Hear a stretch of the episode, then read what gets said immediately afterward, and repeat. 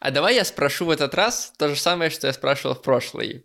Плакала ли ты на э, Made in Abyss? Слушай, моментами да, это было прям... Знаешь, это были смешные чувства между страхом, ужасом и диким сожалением. Вот, и это иногда вызывало слезы, поэтому да, я плакала. А меня вот сериалу не удалось пробить ни разу за два сезона, и я бы решил то, что я бессердечный, если бы до этого мы не смотрели с тобой Валет Твергарден. Так что э, есть что обсудить сегодня.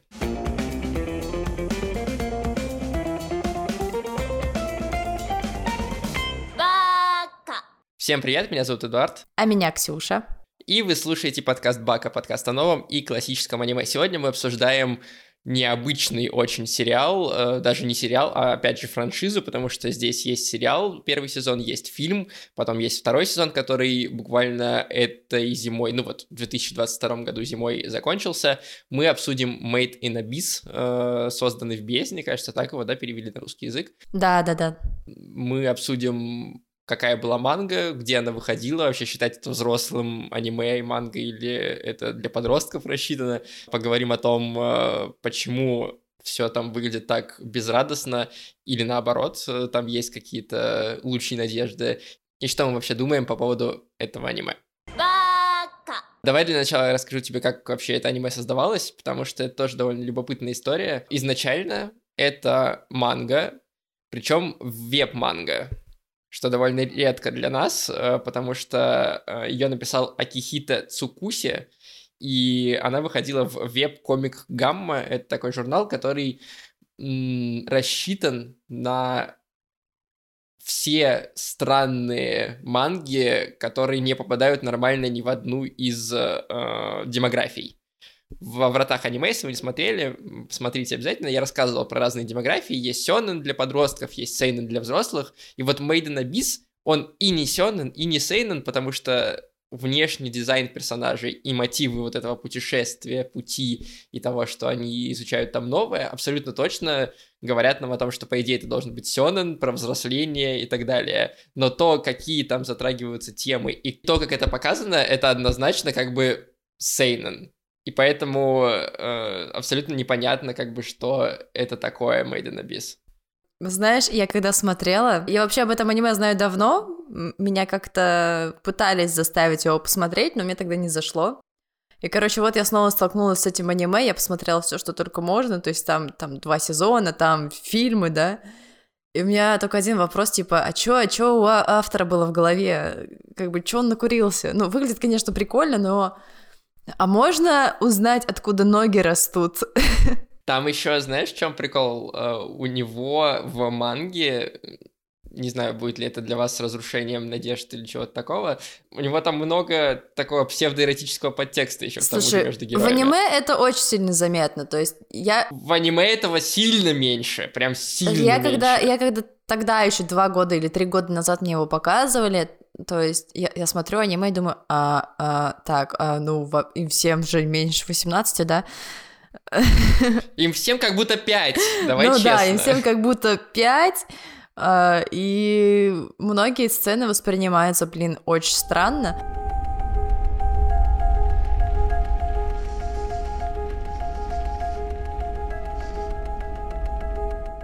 Про что вообще э, Made in Abyss, созданный в бездне? аниме, и манга. Аниме вышло первый сезон в 2017 году, второй э, фильм, да, даже не сезон, фильм дальше вышел в 20-м, второй сезон вот сейчас в 22-м. Это история про двух э, детей, про Рико и Рега, причем Рика это девочка, живущая на краю бездны.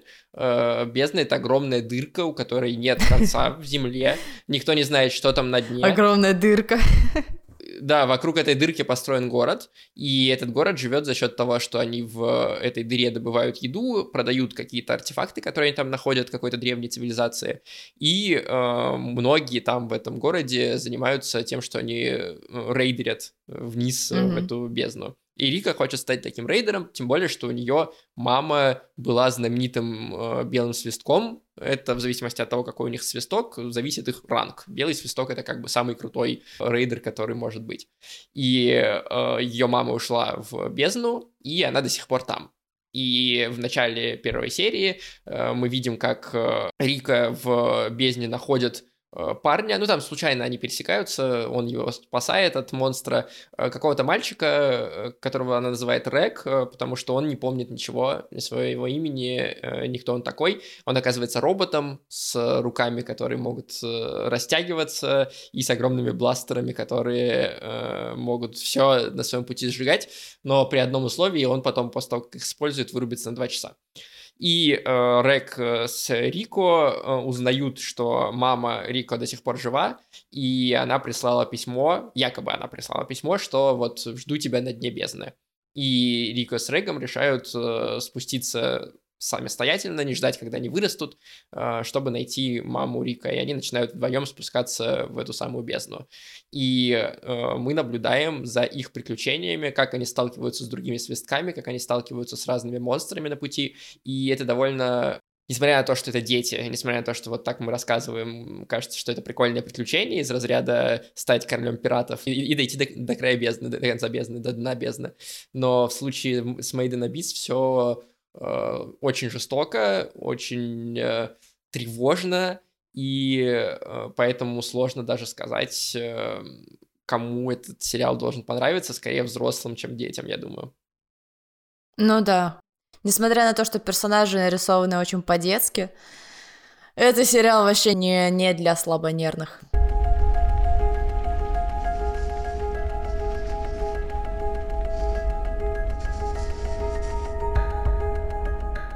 Стоит заметить, что чем дальше ты смотришь, тем меньше ты воспринимаешь их как детей, что ли. Вот, то есть тебя уже меньше кринжит их внешний вид. Не знаю, для меня, мне кажется, вот это было самой главной проблемой. Я понимаю, что, эм, по идее, из-за того, что они дети, ты должен больше к ним чувствовать симпатии, ты должен больше переживать за их приключения, за проблемы, с которыми они сталкиваются. А мне, наоборот, из-за того, что они дети, я на протяжении всех не знаю, полутора сезонов или там первого сезона фильма, я смотрел на это и такой, ну вас бы там убили просто уже всех. Ну как бы, вы, вы просто там как бы не выжили, особенно Рико. Вообще без шансов. Вот что ты туда поперлась? Ты делаешь абсолютно глупые вещи. Тебе Рэг говорит, посиди тут в яме со мной два часа, я проснусь, и мы дальше пойдем. Нет, она куда-то одна прется, тащит его с собой. Типа, ты не можешь два часа потерпеть, не кушать. Ладно, подожди, кино бы не было без этого. И на самом деле ее вот эта неосторожность детская, это и есть двигатель сюжета, поэтому как бы слов из песни не выкинешь. Я понимаю, но, но меня вот именно вот это, понимаешь, весь э, э, просмотр выбивало из колеи, потому что не верю, не, не, не, не, не интересно смотреть Не верю! Покажите мне чувства, в общем, ясно все с тобой. Вот, типа, были бы они хотя бы внешне э, дизайн персонажей, ну, на тройку лет старше, мне было бы, мне кажется, проще им симпатизировать, и э, мне было бы приятнее смотреть, по крайней мере, первый сезон. Дальше ты привыкаешь действительно, но все равно это вот, возможно, не дало мне прочувствовать, знаешь, какие-то ну, моменты. Ну, окей, окей. Знаешь, я подозреваю, что мой мозг уже был немножечко подготовлен к тому, что история будет вообще неординарной, супер необычной, кринжовой местами, поэтому воспринимал это спокойней. И мне как бы удалось, знаешь, больше влиться в сюжет, в этот лор, как бы прочувствовать всю эту атмосферу. И мне реально потом снились такие сны, просто капец, такая наркомания. Но вот знаешь, ровно с тем же самым ощущением, с которым ты смотришь аниме. У тебя постоянно какое-то дикое напряжение, ты находишься не в своей тарелке, тебе, ну, блин, красиво, интересно, капец, но тебе постоянно некомфортно. Вот, ну то есть как, вот буквально как будто ты находишься в этой бездне, где, вау, там перевернутый лес, но тебя какая-нибудь каракатица из-за угла сейчас сожрет. Это, кстати, достигается очень классно именно визуальным стилем а, аниме, даже не столько эм, там, персонажами, хотя ими тоже, но вот тем, как внешне это все выглядит и как срежиссировано напряжение. И для того, чтобы это получилось, позвали э, очень опытных людей. Режиссером был э, Масаюки Кадзима, он был режиссером монстра. Ого, ну неплохо. Ну понятно все. Теперь все ясно, ребята.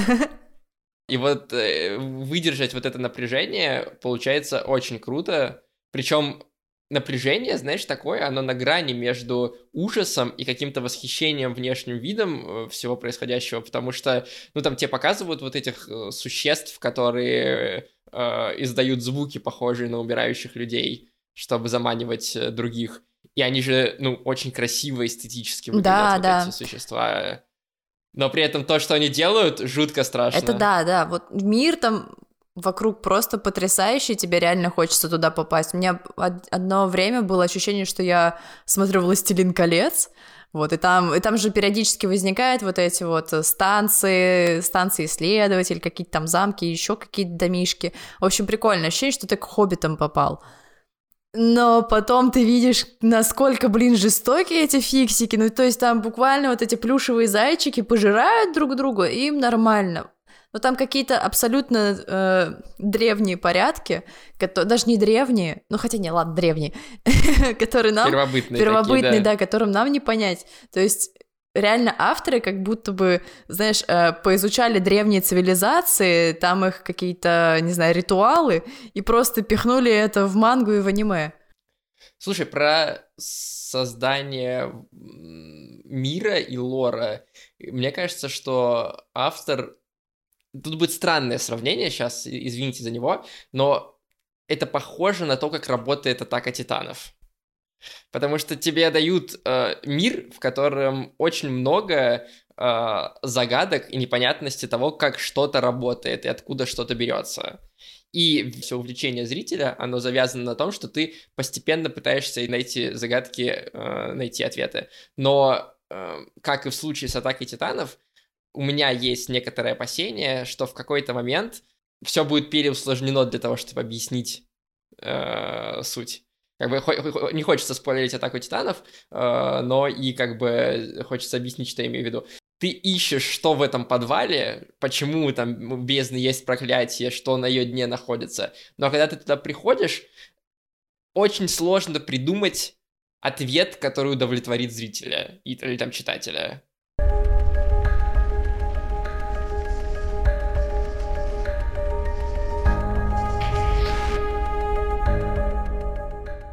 Мы сказали уже, что режиссер был опытный, но вообще-то там еще был супер опытный арт-директор, который воплощал э, то, как все выглядит в манге, в аниме.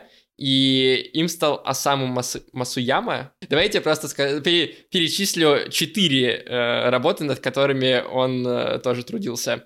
Твое имя, Унесенный ветром, Ходячий замок, Дитя погоды. Ну, в целом все понятно. Просто, э, как бы, это Хаяо Миядзаки, и это Макото Синкай, как бы, самые громкие имена в аниме-индустрии сейчас. Да, да. Эм, э, про, про талант никто не говорит, просто самые громкие имена. И вот человек, который с ними работал над арт-дирекшеном их фильмов, э, делал визуал для Made in Abyss. Ну, теперь понятно, что с картинкой все в порядке благодаря ему. Да, ну просто невероятно красивые же виды, и каждый Я раз очень согласна. новые. Не, это реально просто потрясающе продуманное аниме. Ну, в плане визуального стиля. Прям очень классно, и ты смотришь, у тебя одно сплошное наслаждение. Хотя оно, знаешь, иногда настолько берет тебя эта красочность, что тебе становится стрёмно, блин. Ну, банально взять тот момент, когда Рика чуть не умерла. Я, если честно, была в шоке, когда это все происходило. Потому что это первый такой, знаешь, э, реальный момент, что ли, который тебя отрезвляет от всей этой красоты, показывает, насколько она жестока. Что, блин, у меня были мурашки, когда это все было. На самом деле, вот этот момент с э, Рико, он же еще силен тем, э, как там музыкально все оформлено. Знаешь, музыка прям попала в сердечко, но это просто лично мне очень нравится такой стиль, такой легкий ксилофончик. Вот, я его обожаю. И она очень запоминающаяся, на удивление. То есть э, ты вроде когда смотришь, там какой-то ambient, э, шум, иногда чуть-чуть э, какая-то там мелодия играет, и ты думаешь, ну, музыка и музыка. Но потом ты слышишь, там, вот я видео смотрел, например, видео эссе, там ставят на фон эту музыку, я, возможно, вам тоже поставлю чуть-чуть кусочек. И ты мгновенно узнаешь, что это Made in Abyss. Мгм. Просто сразу же. Да, и да. это очень круто сделано Кевином Пенкиным, композитором этого сериала. Вот.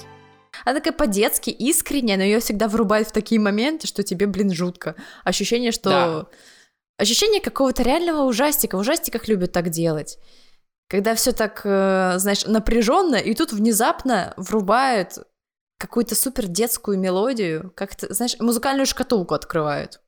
Или колыбельные начинают. Да, играть. да, да. Ой, жуть, фу, ой, мама.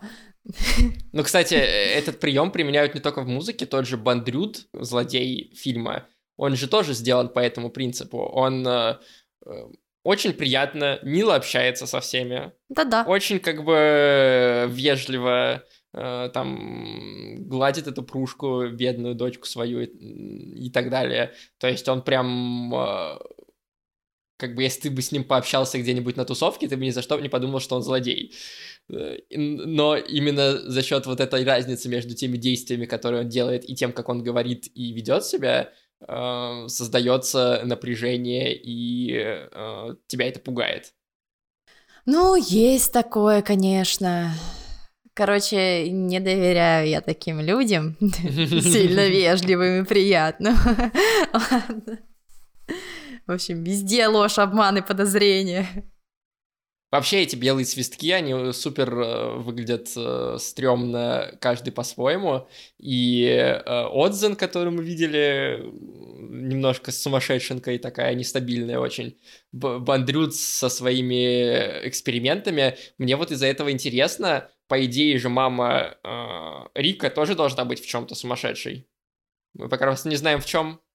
Мне кажется, она просто сама по себе такая безумная, такая, пошли за приключениями. Это скорее человек, который супер жаден до приключений, потому что у остальных свистков как будто бы есть своя цель.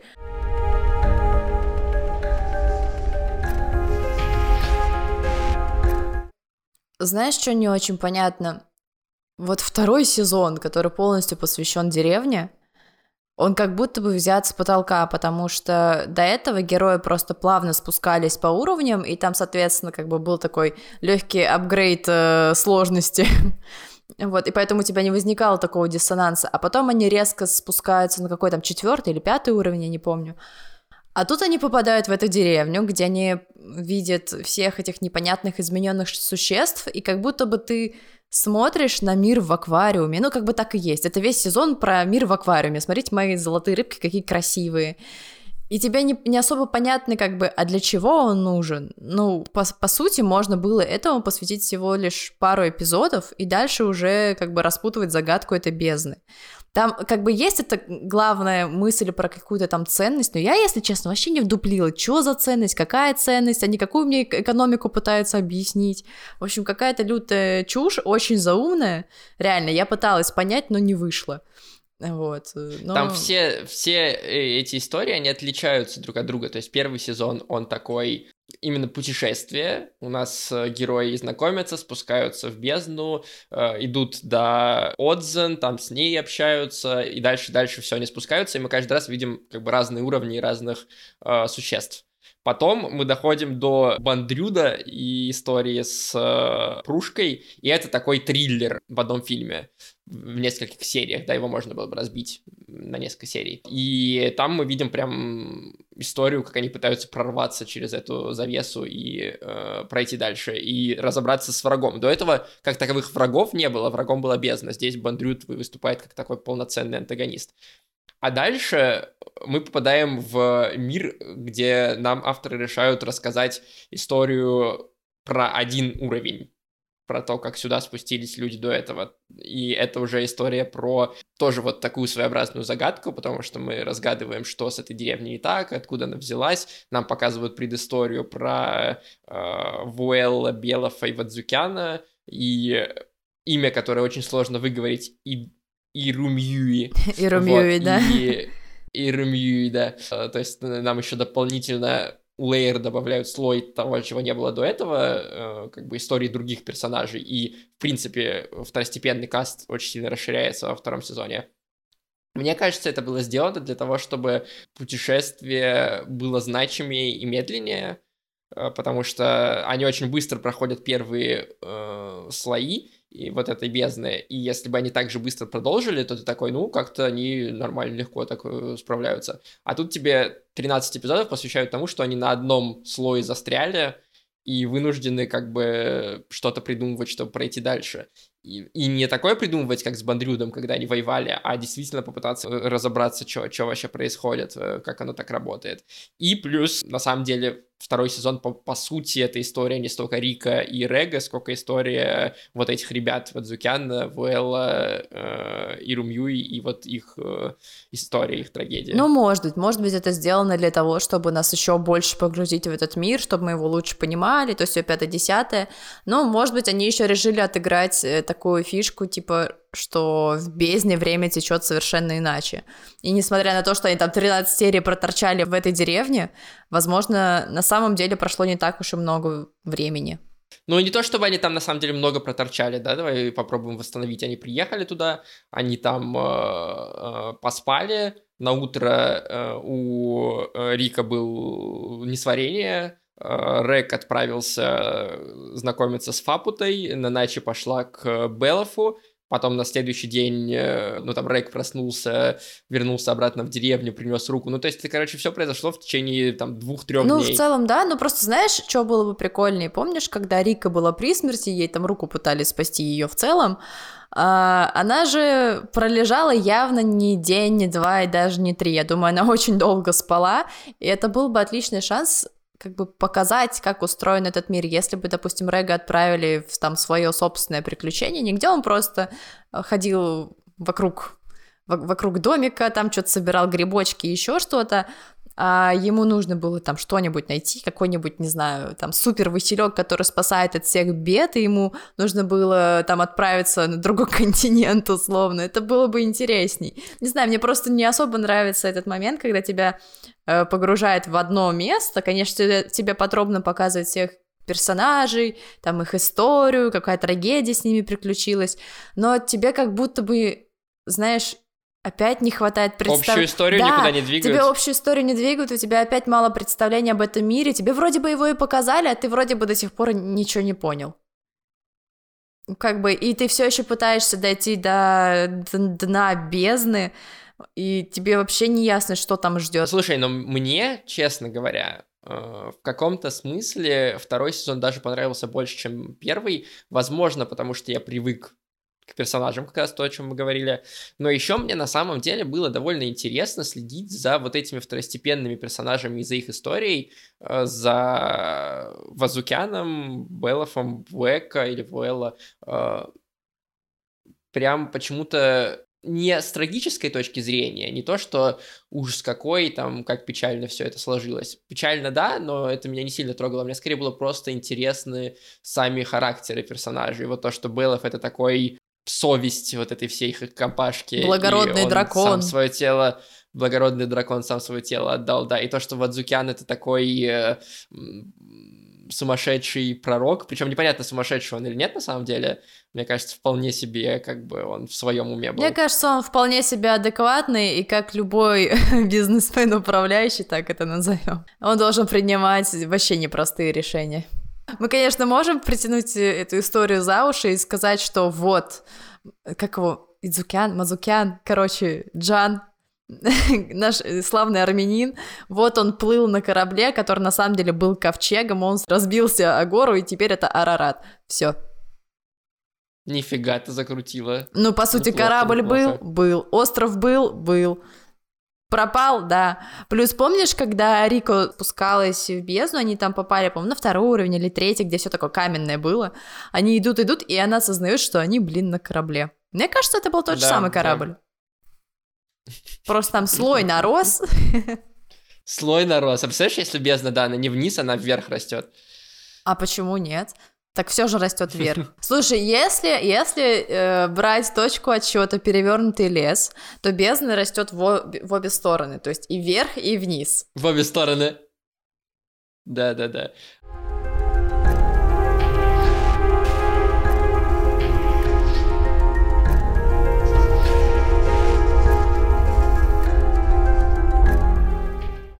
Почему еще мне кажется, что это похоже на атаку титанов и на вот этот э, способ рассказывать историю через загадки, э, потому что есть очень много забросанных крючков по всему сериалу, на которые мы пока не знаем ответ. И э, опять же, у меня есть такие опасения, что эти крючки могут не сыграть, они так и повиснут в воздухе, потому что, например, нам э, где-то э, то ли в конце первого сезона, то ли в фильме показали, что на э, поверхности в этом городе, э, который построен вокруг э, дыры, вокруг бездны, э, началась день рожденческая болезнь, где дети начинают умирать в свой день рождения. И один из детей, э, которых мы знали, который был другом э, Рика, заболевает как раз.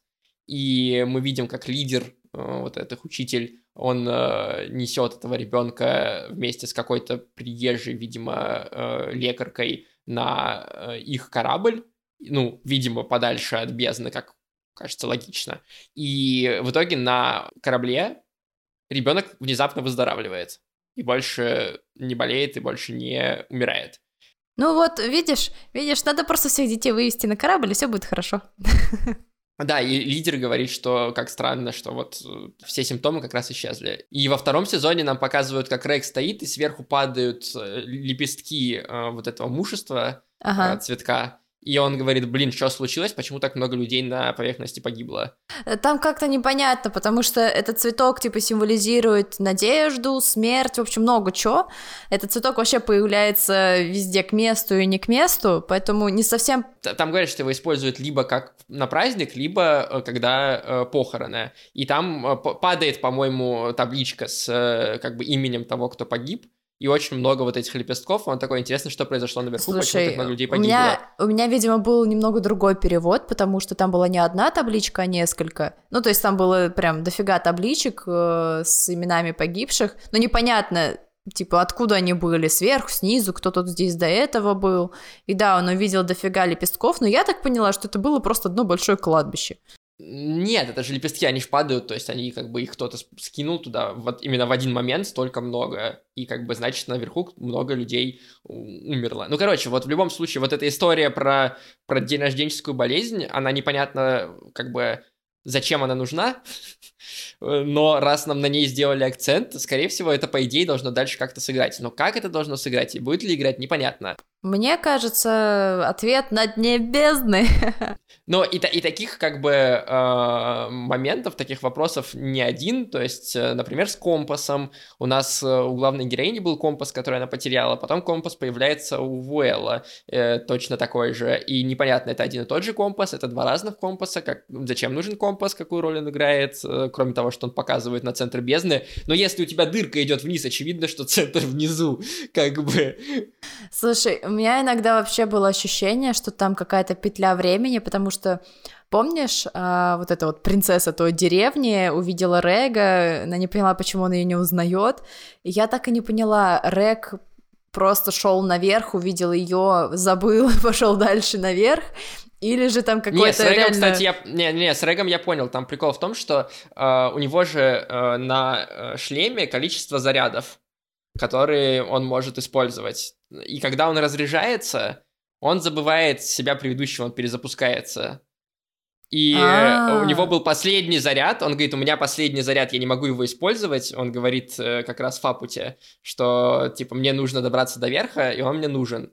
И он добирается наверх, и он спасает этим зарядом Рико, тратя последний заряд и забывая все. А она потом электричеством его перезапускает, у него заново счетчик, и он опять новый рэк. А, слушай, до меня не дошло вообще. Блин, прикольно, прикольно. Так, ну я вообще не про это говорила. Я про, говорила про все эти крючки. Вот знаешь, потому у меня была претензия к этой деревне, что крючков-то много, а нам за сезон практически ничего не рассказали. Вот, и как бы, да, нам показали, что там дети умирают, что, не, не знаю, там, как, как вообще Рек там добрался до верха, нафига он идет наверх, и вообще как там все работает. В общем, ничего не показали, показали только деревню, опять эту трагедию жуткую, и все. Где ответы?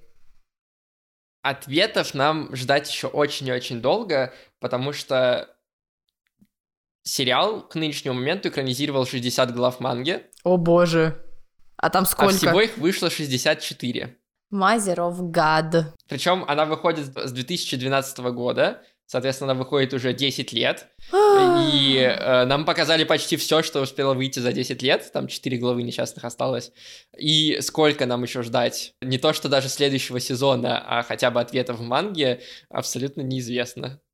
Окей. Очень-очень долго, скорее всего. Хорошо, я поняла.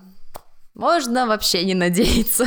Да, это просто еще одна, как бы, э, еще одна монетка в копилку того, что э, можно просто не дождаться ответов э, на эту вселенную и не разобраться, что это и как это работает. У меня, в принципе, то есть э, там автор э, Акихита Цукуси, он очень детально продумывает мир, то есть он похож немножко на игру, потому что там есть вот эти уровни, в каждом уровне есть своя, своя новая сложность, новые враги, и он э, очень сильно прописывает лор. Он прям э, в манге есть странички, где он описывает монстров, их плюсы, минусы. Вот похоже на журнал, которым пользуется Рико. Э, но при этом, как бы вот за этим продумыванием мира продумывает ли автор ответы на загадки, которые он задает, и то, как этот мир работает, большой вопрос. И не слишком ли сложную структуру он придумал. Вот. Она очень оригинальная, из-за этого ее интересно смотреть, но посмотрев как бы два сезона и фильм, тебе хочется получить какие-то ответы, а ответов может не быть вовсе. Я очень расстроюсь, если ответов не будет, потому что, ну, come on, нельзя так оставлять, нельзя. Я на самом деле, если бы не подготовка к выпуску, не пробрался бы дальше середины первого сезона в этом сериале, я думаю. Я при этом понимаю всю его э, там красоту музыки, анимации, рисовки, но это вообще не мое. Вот это напряжение и вот это маскирование э, жестокости за детскими э, дизайнами вообще не мой как бы стиль и не то, что мне нравится смотреть. И в какой-то момент э, в середине второго сезона я тоже довольно тяжело пробирался, потому что мне не очень хотелось смотреть на всех этих персонажей. Все, э, не смотри и не читай обещанный Неверленд, не надо, тебе это не надо. Я к тому, что это вообще не для всех сериал. Я, я видел, согласна. что у некоторых, там, у Гигука, например, э, он поставил Майден Абис на первое место за прошлый год, вот второй сезон, что это как бы лучшее аниме прошлого года. Я бы сказал, что очень на любителя, прям очень на любителя, и э, вы должны, как бы послушав наше обсуждение и посмотрев трейлеры, решить для себя, как бы хотите вы в это влезать или нет, потому что э, хорошее настроение, э, что такое, забудьте, такого не существует. Все, что вас ждет в Made in Abyss, э, как и в Бездне, это какая-то боль, э, трагедия, депрессия и... Э, и какой-то, знаешь, лучик надежды, который просвечивает через все эти тучи, но этот лучик надежды, скорее всего, ведет тебя в следующую тучу и в следующий ад э, в этой бездне. В общем, да, полный депресняк. Но я бы все равно посоветовала посмотреть эту, это аниме, потому что оно необычное, оно реально отличается от всего, что мы видели до этого. История сама по себе история, она блин, другая. И даже не совсем понятно, про что она должна тебе рассказать, о чем она тебе, блин, поведает. Потому что когда ты смотришь, не знаю, тот же самый психопаспорт, там все ясно. Ну вот сразу, понятно. И ты просто наслаждаешься тем, как развивается сюжет, куда там идут мысли герои и прочее, прочее. А здесь вообще нифига не ясно. Тебя просто с каждым разом все больше и больше погружает в этот мир, заставляя его прям вот прочувствовать на все сто. И это на самом деле подкупает. Ну, мне кажется, именно поэтому кого-то люди... подкупает, а кого-то отталкивает. Ну, может быть, да, потому что это действительно сильная работа, она вызывает сильную эмоцию. Кого-то отталкивает, а кому-то становится интересно. Меня первый раз оттолкнуло, второй раз мне было капец интересно. И вот сейчас мне хочется узнать, чем же все закончится и вообще закончится ли. Получается, вот такой вывод по Made in Abyss. Мы не обсудили подробно э, сезоны и э, сюжеты там, просто для того, чтобы оставить вам возможность самим посмотреть этот сериал и это аниме. Не забывайте про то, что у нас э, в описании есть ссылки на наши платформы, это Patreon, Boosty, ВК и закрытый канал в Телеграме, где можно получить в два раза больше выпусков Баки. И бонусом к этому эпизоду еще будет идти эпизод про другое необычное аниме, но необычное аниме уже не в целом для индустрии, а для студии Гибли, потому что мы обсудим сказание о земноморье. А, да, Ксюше очень нравится этот фильм, э, я к нему скорее равнодушен, и мы попробуем разобраться, а, почему так, почему наши мнения отличаются. Обязательно подписывайтесь. Спасибо всем тем, кто уже подписан там и э, поддерживает выпуск этих эпизодов. На этом все. Всем пока. Пока.